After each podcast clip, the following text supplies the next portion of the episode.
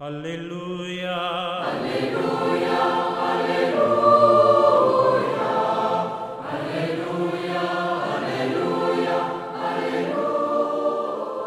Hola, ¿qué tal queridos amigos? Aquí estamos en esta reflexión, en este domingo, el 16, durante el tiempo del año.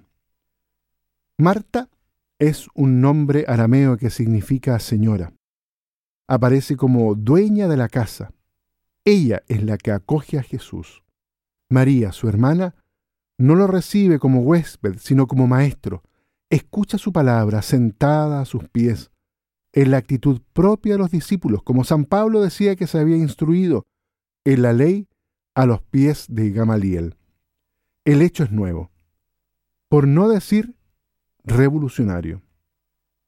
En Lucas ha hablado de las mujeres que acompañaban a Jesús y lo servían con sus bienes, lo cual ya es sorprendente porque entre los judíos las mujeres eran equiparadas a los esclavos y a los niños. No podían participar de los oficios de la sinagoga y estaban exentas de una serie de deberes religiosos, tales como la recitación del Shema y la acción de gracias de las comidas. Pero admitirlas como discípulos era impensable. No se les podía enseñar la Torá. Y el rabí Elicer decía que el que enseña la ley a su hija le enseña la estupidez. Eso muestra el lugar social que ocupan las mujeres en tiempo de Jesús.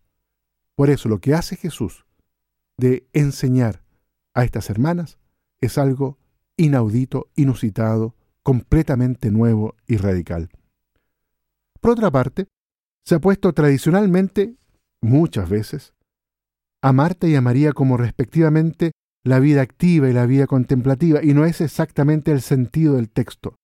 Marta está tareada, y se queja de que le hayan dejado sola con el servicio, literalmente en la diaconía, es decir, el ministerio o servicio de la mesa.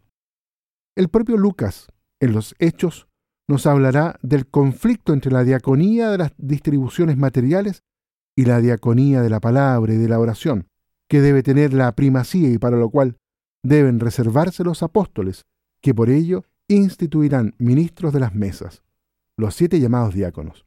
También en casa de Marta y María el servicio de la palabra debe pasar por delante del servicio de la mesa.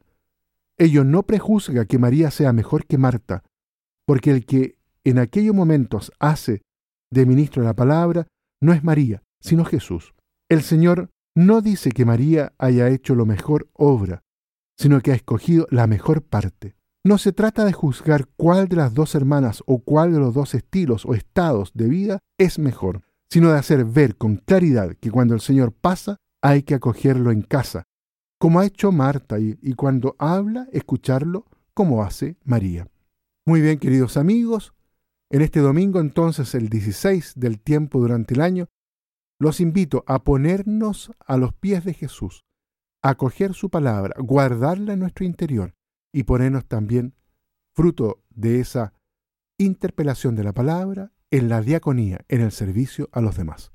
Que Dios los bendiga a todos y a cada uno. Aleluya.